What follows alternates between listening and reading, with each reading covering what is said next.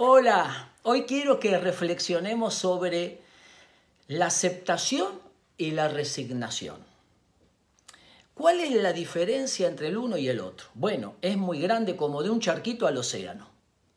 La resignación es me echaron del trabajo, ya está. Me enfermé, ya está. Me dejó mi pareja, ya está. Es la declaración de derrota es el cierre de un momento doloroso y no ver más nada hacia adelante. Mientras que la aceptación es, perdí el trabajo, me separé, me, me fue mal en esto, es verdad, estoy mal, al igual que la resignación, pero la diferencia es que la aceptación ve hacia adelante y dice, puedo hacer algo. No elegimos las batallas que vienen a nuestra vida, pero podemos elegir qué vamos a hacer con ellas. Víctor Frankl, el gran fundador de la logoterapia, decía, si no puedes cambiar el mundo externo, es el momento de cambiar tu mundo interno. Saber de que no somos responsables con lo que nos metieron en la cabeza, pero sí somos responsables por qué vamos a hacer con aquello que nos metieron en la cabeza. Resignación no sirve para nada. En general lleva a la victimización, mientras que la aceptación es sí estoy mal, sí tengo problemas, pero puedo hacer algo.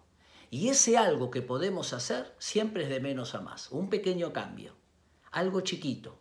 Es el comienzo, como una bolita de nieve que empieza a rodar de la cima de una montaña y puede traer una catarata de cambios extraordinarios. El optimista inteligente es distinto al optimista tonto.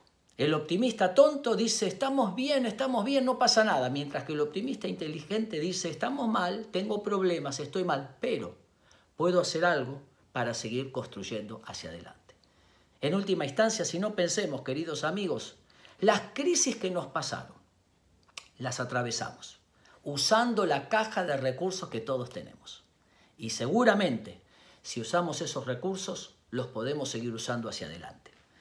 Me gusta mucho la historia del rey David, cuando enfrenta al gigante filisteo de tres metros. David era un adolescente pastor de ovejas y dice el relato bíblico que David pensó, cuando un oso y un león me robaban una oveja, yo los cascoteaba. Si pude vencer eso, podré enfrentar a mi gigante.